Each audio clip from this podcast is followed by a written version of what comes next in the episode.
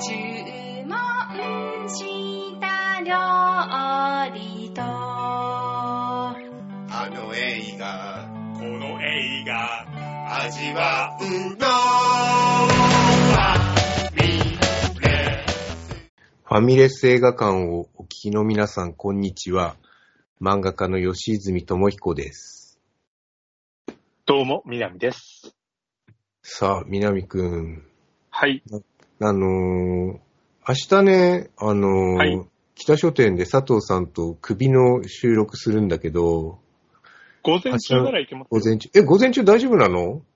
明日、あの、年末これから休みがないんで、明日昼、うんあの夕方からの出勤なんですよ。あ、じゃあ10時で。10時で。そう。あれですよね、磐梯橋越えたあたりですよねうん、。そうそうそうそう。まあ、あのーは検索すればすぐ Google のマップで出てくるから。まあ、雪の状況にもよりますけれど、多分行けると思います。あ、いや、まあ、だからね、明日、あのー佐藤さんと喋るから、南くんのはい。印象を今日のうちに聞いておこうと思ったら、大丈夫だったから、全くこんなね、リスナーさんには全く無意味なやりとりをしてしまって 申し訳ありませんお。先に。はい。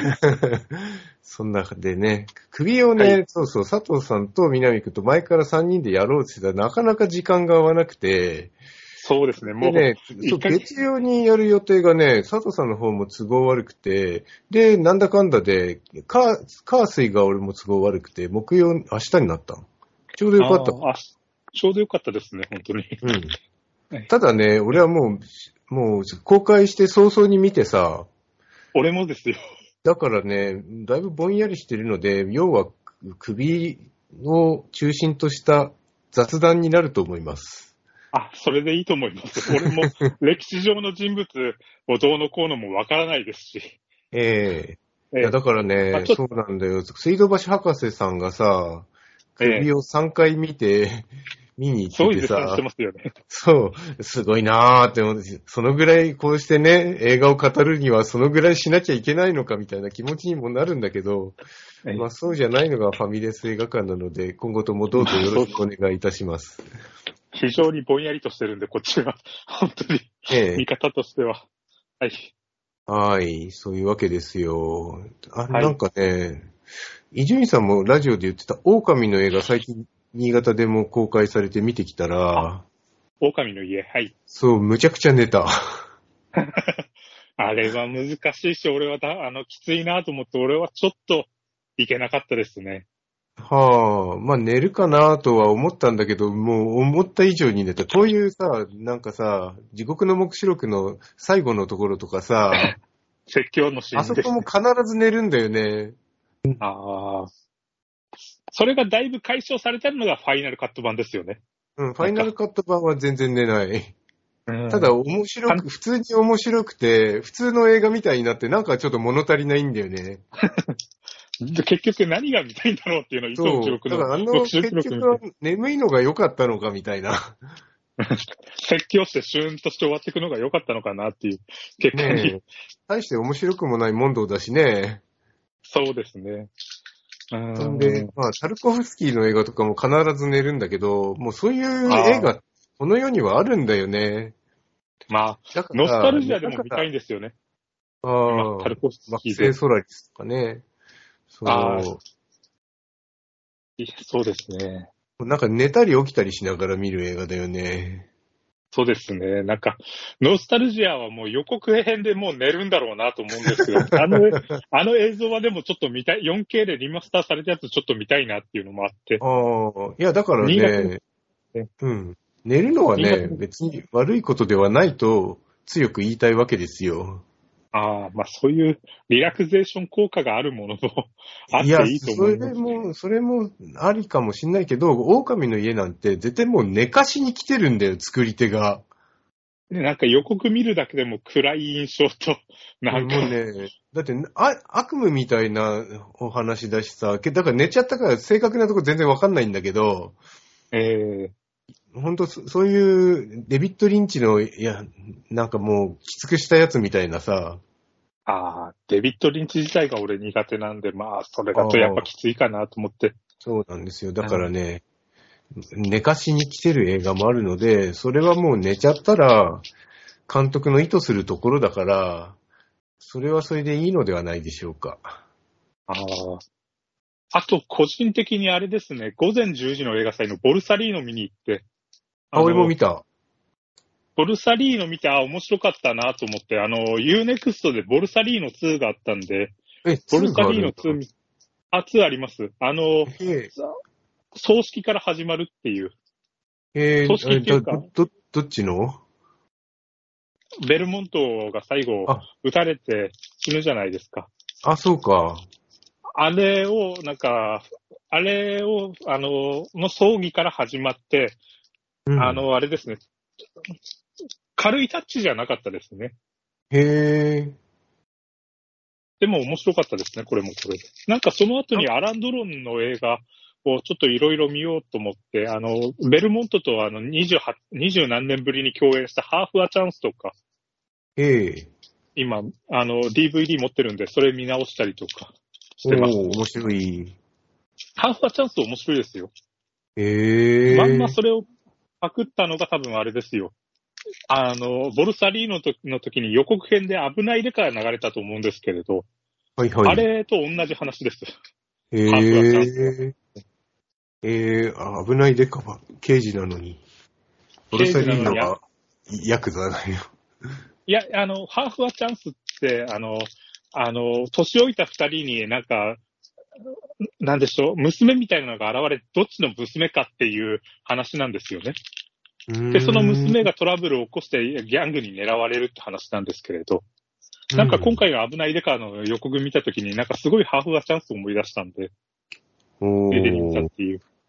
俺はね、BS プレミアでちょいちょい、あの、アランドロン放送してて、ビッグガンが面白かったよ。あビッグガンいいですね。どんな内容だったビッグガンかあんま覚えてないんだけど。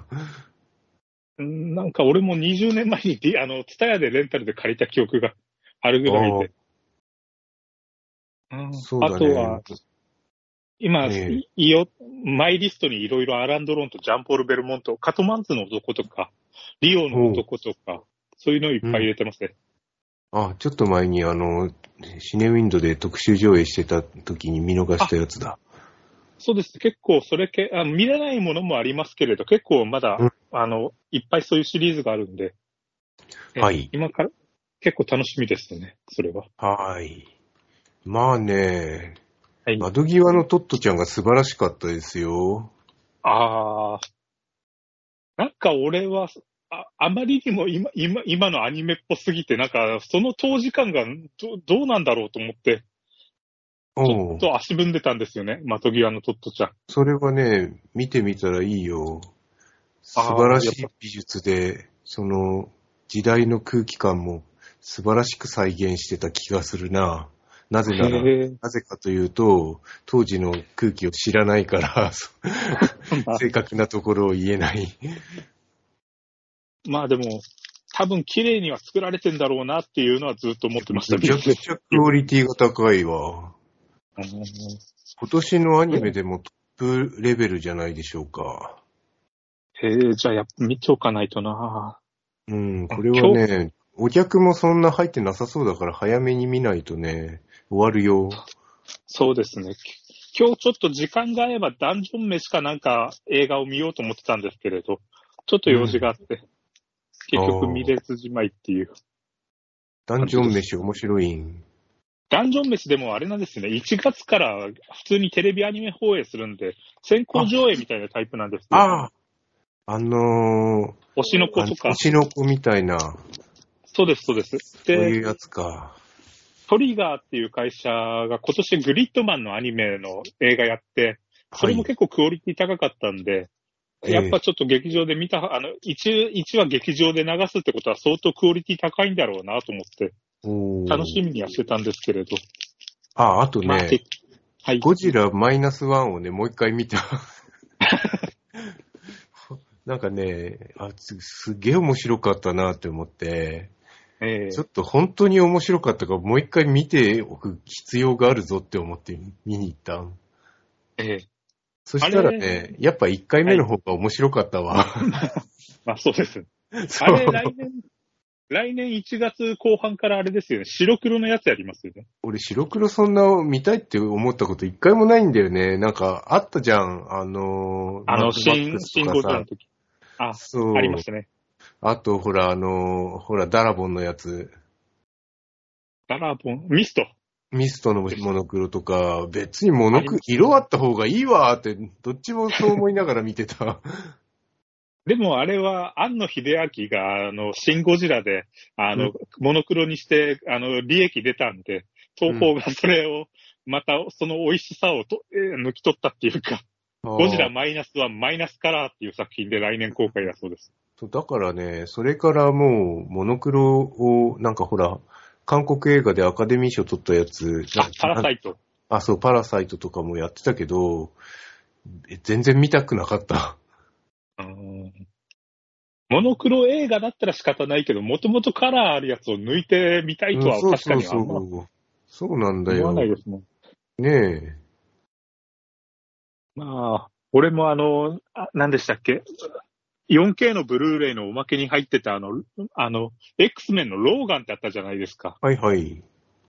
あれのモノクロ版ってついてきたんですけれど、実際見て、見てうんあんま意味ないよなと思って、うん、これするんだったら、うん、これをするんだったら逆になんか昔深夜でやってたテレビの画質ぐらいな、なんか変な映画見たなっていう感じの画質にしてくれた方が全然、俺的にはありがたいかなと思うんですけど、アナログ画質アナログ画質とか、あの、何でしたっけ、グラインドハウス的って言えば、はい。そういう感じで、なんか、線が芋がちょろちょろしてるやつ。そうそうそう。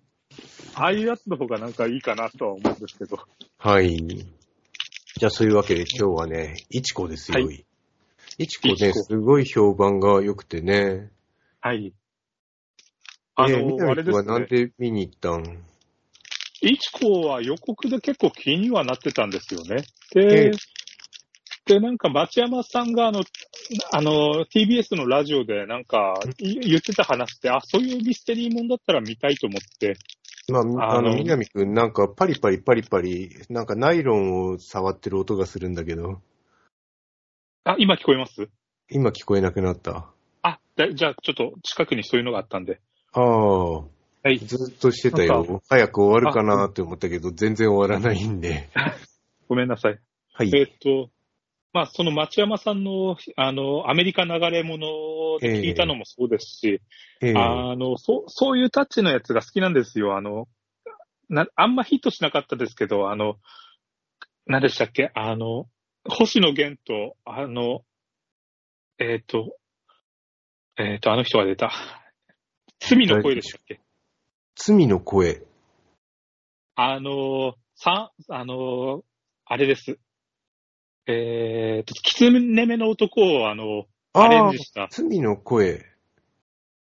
あ、塩田なんとかさんの原作の。ええええええああいったちょっとミステリー感があるのかなと思って見に行って。はい。そしたら、まあ、ちょっと、あ結構、ずあの、心にへばりつくっていうか、そうだね。まあ暗かったね。で、あれなんですよね。あの、珍しくあんまやらないんですけれど、X で4回ぐらい、あの、いちこ見た感想とか書いて、あ、そうなんだ。あの読んでないわ。戸田監督からいいねみたいな、あの、え、ハートマークもらいましたよ。すごいじゃん。いや、多分、え、あエゴサかなんかしてて、いちこでなんか褒めてることあったら押してるんじゃないですかね。ほー。なんかすげえ嬉しかったです。南くんが、なんとそんな、いちこの監督に、いいねをもらうとは。いや、みんなやってると思いますよ。そんな褒めてる人とかだったら。おー。いや、でも、結構心に張り付きすぎて眠れなくなるぐらい。眠れなくなった。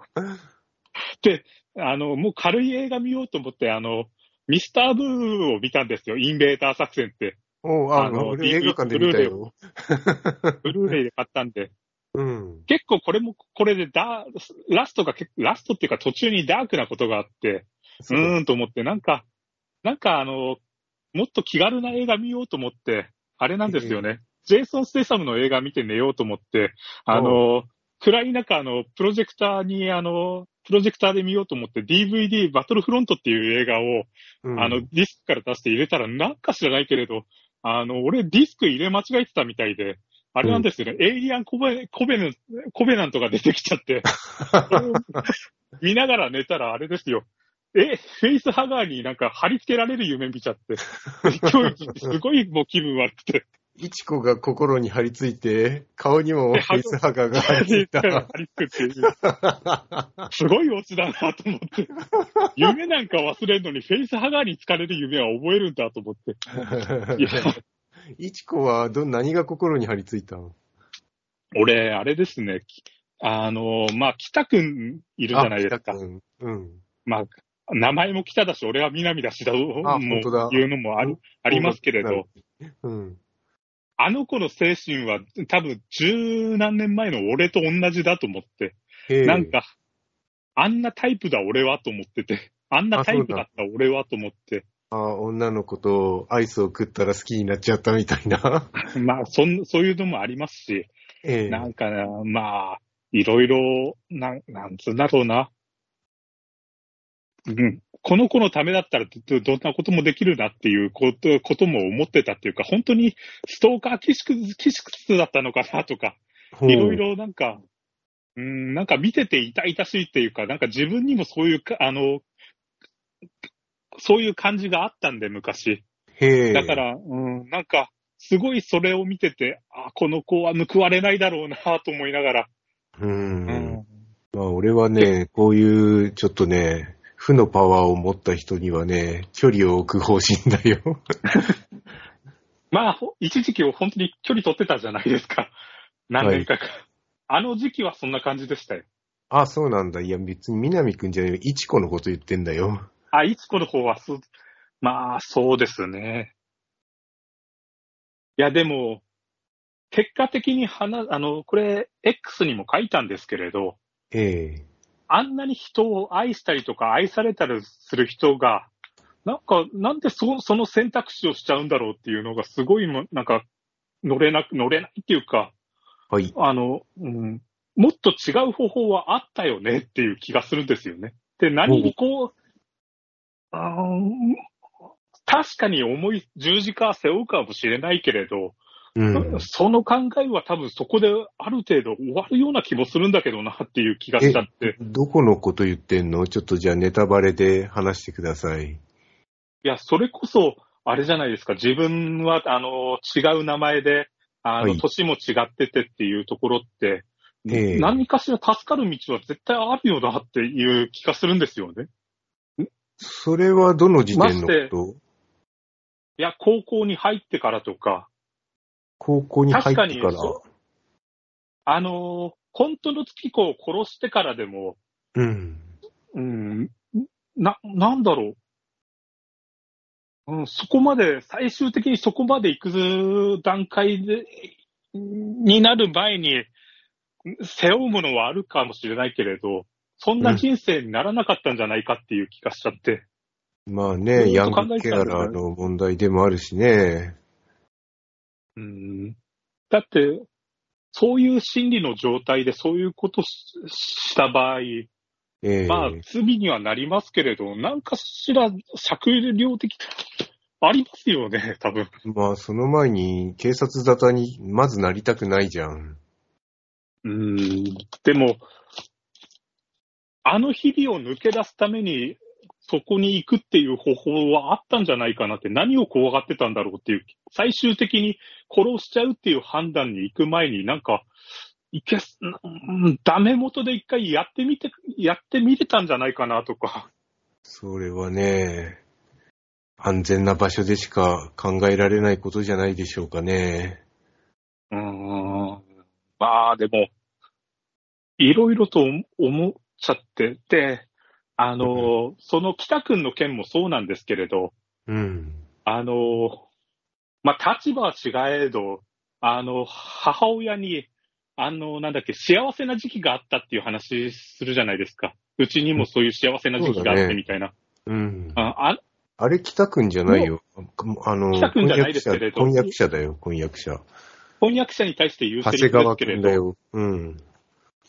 あの、うちのお親父の件、まあ母親にあんま言ってほしくないっていう話もあって言われたんで、あんま言いたくないんですけれど、ええまあいろいろうちもあって、父親の件で、父親が死んだ時に母親が同じこと言ったんですよね。こんなちあの、幸せな時期があったっていう話をしたそんなに不幸だったんだ。いや、あの、幸せな時期はありましたけど、やっぱりちょっといろんなことがあって、にうんあの、自分はこっちにも引っ越して一人暮らしやってましたけれど、ええ実家にいた母親とかはやっぱ相当苦労してたから。ええうんそでっ、か。そのセリフを実際自分もき、あの、身をもって聞かされたこともあったんで、うん。うん。まあ、でもなんか絶対的になんかあったんじゃないかっていう気はするんですよね。それは何とも言えないですね。うん。まあもちろんあったでしょうけど、それ、そのね、いい、こああのー、その立場にいいなくてさ、外からああだこうだ、いくらでも言えるわ。まあそうですけど。うん。まあ俺だってね、もっとなんか児童相談所とかふ福祉にね、頼ればよかったんじゃないかみたいには思うけど、ええそう。だけどね、やっぱそういうの、ほら、戸籍がないしさ、ええ後ろめたいことや隠し事があったらさ、そんなのさ、言っても、ぐいぐい詰められてさ、ええ。うんうん言いたくないことも話す、言わなきゃいけなくなるじゃん。そんなんたまんないよ。うん。うん、まあそうですけどね。なんかいろいろそれを悩んでて、うん。あれを、いちこを見た後に。うん。あ、の、まあ、この映画は、で、あの、なんか、刑事がその、一般の人にあの事件、あの、さ捜査の内容を話すとかまずないなとは思っても見てますけれど、なんかやっぱそこの重さみたいなのにずっと引っ張られちゃって、うん、何か方法はなかったのかとかっていうのをちょっと俺の中で考えちゃうんですよね。うん、なんか、あ、まああるでしょう。うん、なんか、あるけど、それが、いちこが、あの、飲んでくれるかどうかはわからない。まあ、そそれと、さっき言った北くんの件とか、いろいろとあって、ええ北くんがね、いちこを尾行して、団地のベランダから侵入するところが、すっげえ面白かったよね。面白かったけど見てらんなかったですね。もう何すが起こるごい臨場感が生々しすぎて、で、結局さ、見てるだけで何もしねえでやんのっていう、ここもすごいリアルだよね。だってもう刺し殺した後にようやく行くっていう。そうそうそう。何しに来たうんのお前みたいな。でもそこでね、なんかやめろとかっつってバーンってなんかさ、やってもちょっと嘘くさいしさ、まあそうなんですけれど。あれがもうまあ現実、本当に現実を描こうとしてる感じがしてよかったな。うーんで、その死体をわざわざ、あの、あの、何でしたっけ、こあの、レールに敷くっていうのも、なかなかすすごい判断だなと。なかなか、あんなね、結構住宅密集っていうかさ、団地でさ、人目がありそうな場所で、あれどこなんだっけ？大阪？大阪ですね。うん、そんな、で夜中とかなら大丈夫なのかな？でもしかもさ、歴断死体って検視したらさ、そこで死んだか、別のとこで死んだか、すぐわかるって言うよね。そうですね。新潟でも何年か前に一回あったじゃないですか。あった。あのそう、うちのあれも近所だったよ。そうですね。俺、まあ、あこれ言っちゃいけないか。ちょっとそれに関したうんことがあって、あええこれは言え言えないな。あ。その時はねまあ、首が見つからなくて、すごい困ったって言ってたよ。あれ、子供のやつですよね、確か。え、子供だった、おえ、おえ、子供だっけ？俺の記憶だと、あ、それは別の事件だよ。それは、あのーあのー小針の海岸のところのやつでしょ？俺、それあれ、もあのー裁判の法廷が書いたもん。ああ、俺はその人が働いてる会社にちょっとうん。いろいろあって、ああ。まあまあうちのね話を裏の、その、新越線で起こった時は、首が見当たらなくて、みんなで探したって言ってたよ。何年前の話ですか？あんま記憶ないですけど。うん、2000年代だったね。あのー、ええいや、でも、け、けあの、結局、結局っていうか、結構それで、あれも、あのー子供の事件も首を絞めて殺したっていうのが分かったじゃないですか、確か。うん、うん。ひ、引かせても。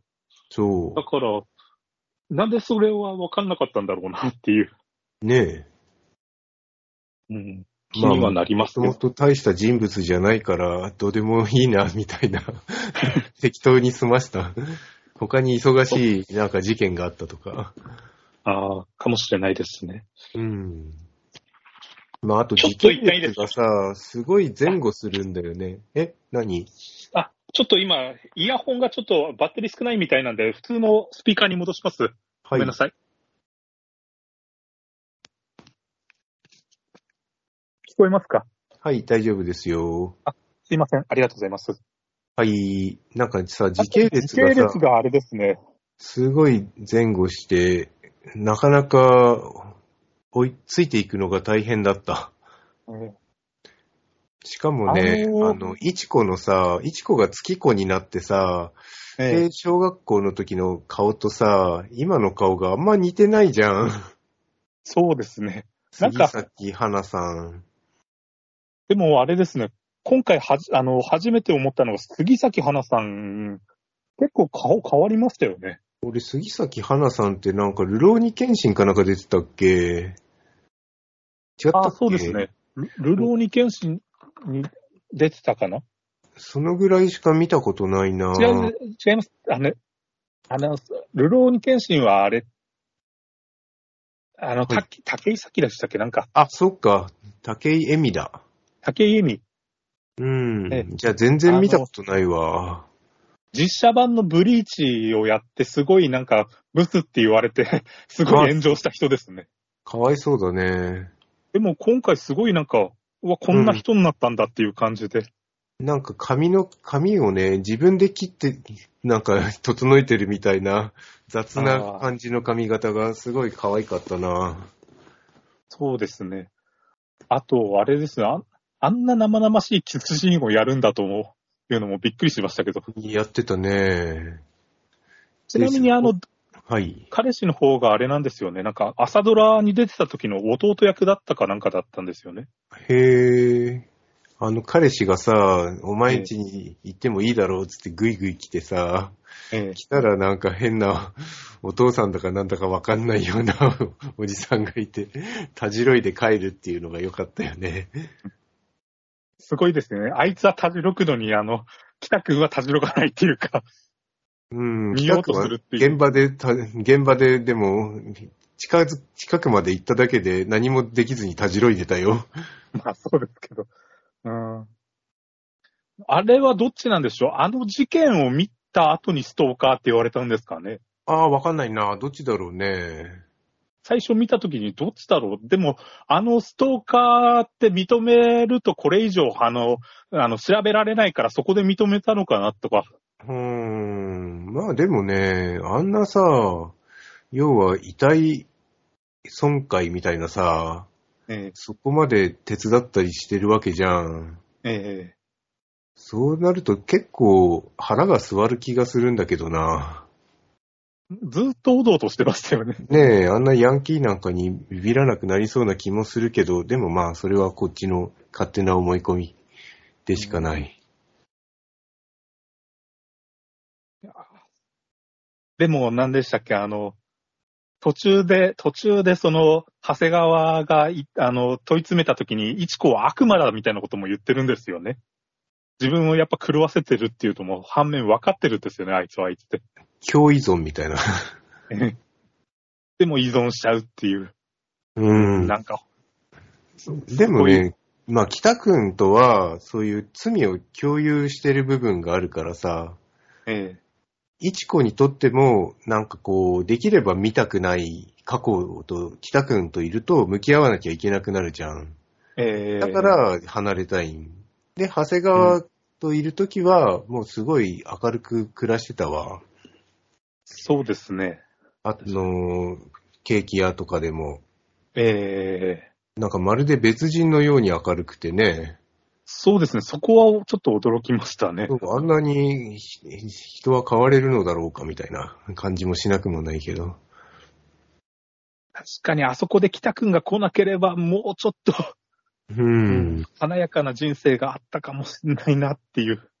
まあでもね、結婚申し込まれて嬉し涙を流した割に失踪しちゃうからさ、なんか別にそこはさ、のらりくらりと私結婚とかってあんま興味ないんだよねとか適当に言えばいいのにね。あーでも二人でいる理由みたいなのとか、なんか変に思われたくないっていうのもあったり。まあね。でも、思いますよ。逃げるんだったらもっと朝方に逃げりゃいない時に逃げれば。それにさ、荷物をまずさ、放り投げればいいじゃんね。そうなんですよ。うん。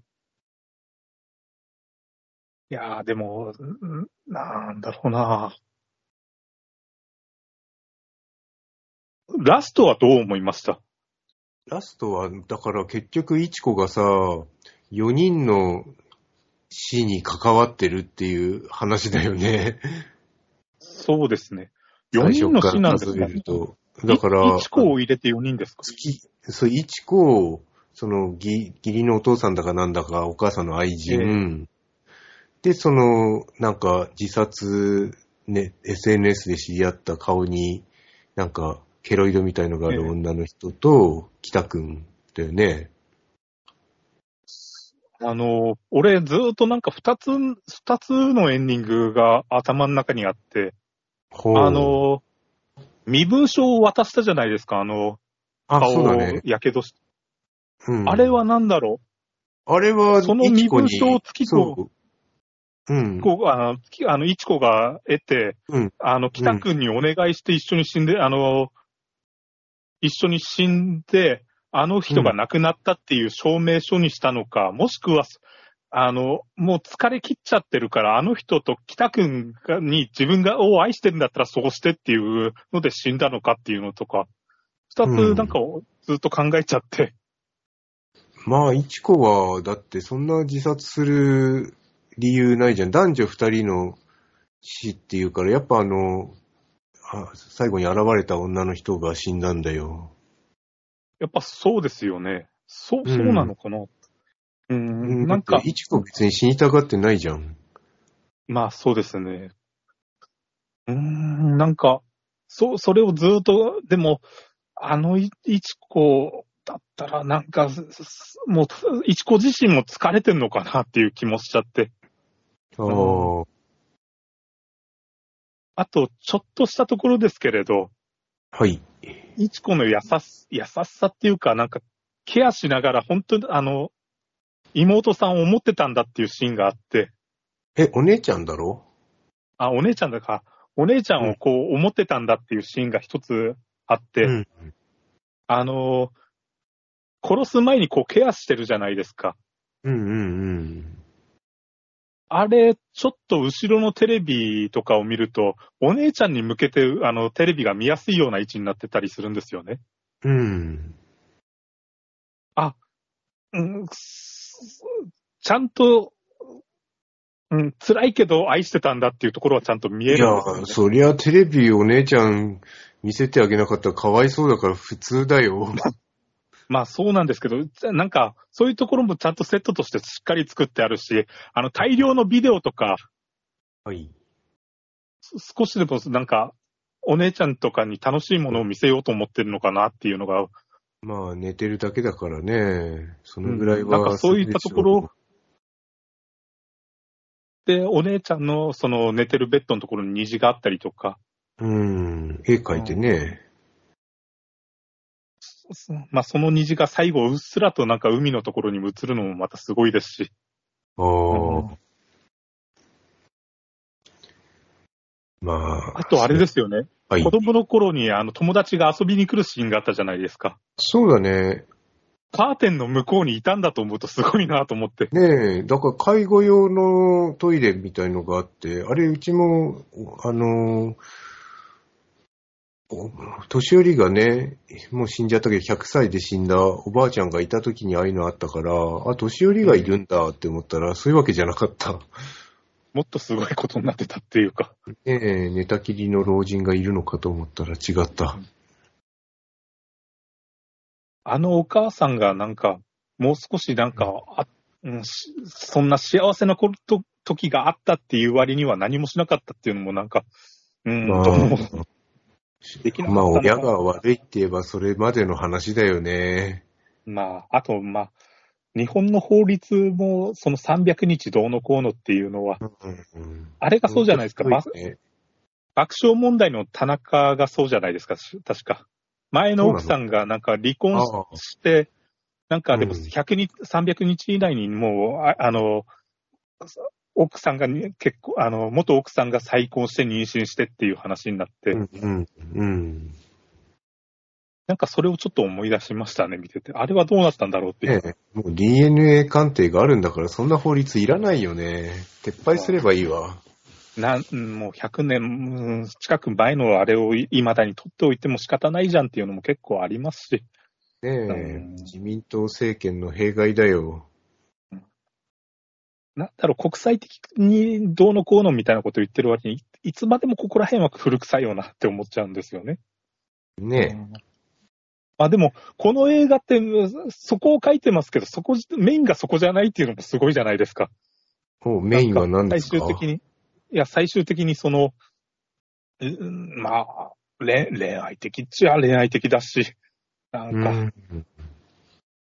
いちこは最後どうな、あのどうなったのかなとか思思いながらも、まあ、あの女の人の覚えてくっていうか戸籍を得て別名で生きていくんじゃないでしょうかね。その方向なのか、本当に北くんと死んだのか、最初の荒々しい海が映るじゃないですか、一番最初に。ええ、ええ、ええ。でも切り替わる瞬間に一回黒いものがう浮くんですよね。おなんかそれが不穏で、あ、これはなんかあるなと思ってたら、あ、こういう終わり方かっていう。なるほど。ど。もうそ最初のところなんか何も 覚えてない。いや、なんか、いや、もう一回見たいなって思うぐらい。ああ、俺はもう一ね、回。い暗かったので一回でたくさんです。や、なんか、もうい、あ、でも、はあの、劇場じゃなくて配信でいいです、今回。今度は。なるほど。ちょっとその時間軸とかもう一回自分でまとめて、あの、ええラストをちょっと自分なりに整理したいなっていう気がして。ええまあでもね、演技が皆さん素晴らしかったね。すすごかったですね。あの、お母さん役の中村ゆりって、あれ、うんもともとアアイドルかなんかじゃなかったっけなあ、そうなんだ。中村ゆりさんも素晴らしかったね。くたびれた感じの、もうバスへのスナック場みたいな感じが。あの、そう。井筒監督の黄金を抱いて飛べっていう作品で、あああれですね、はいはい。浅野忠信の奥さんやってて、あそうかあ。れ途中で車で殺あの引き殺されちゃうっていうシーンがあったんですけれど、うん。いや、なんか本当にそういう役が似合うかなっていう感じで。ねえ、もうくたびれ切った感じがね、そりゃもう、でも40代半ばぐらいだと思うんですよね、まだ。同情しかできないわ。親が悪いとか、さっき俺は言ったけど、実際悪くないよ。しょうがないよ。まあ、うんうん、DV の男に捕まい今、付き合ってる、あの、夫もそんな感じですもんね。そうだね。あいつも面白かったね。そういう人にしか惹かれないのかなっていう。メなんだよ、みたいな。そういう人にしか惹かれないのかなっていう。うん、もう超依存しかできない。うんいや、でも本当、ん？まさか年末にこんな映画が見れるとはと思って、なんか、はい。心に張り付い、結構張り付いたけど、なんか嬉しくなるような、いい、いい出会いをしたっていうか、映画え見たっていう感じで、、はいいや。良かったですね。はい。それでは、お聞きいただき、どうもありがとうございました。ありがとうございます。さようなら。はい、失礼します。注文した料理とあの画この映画味わうのは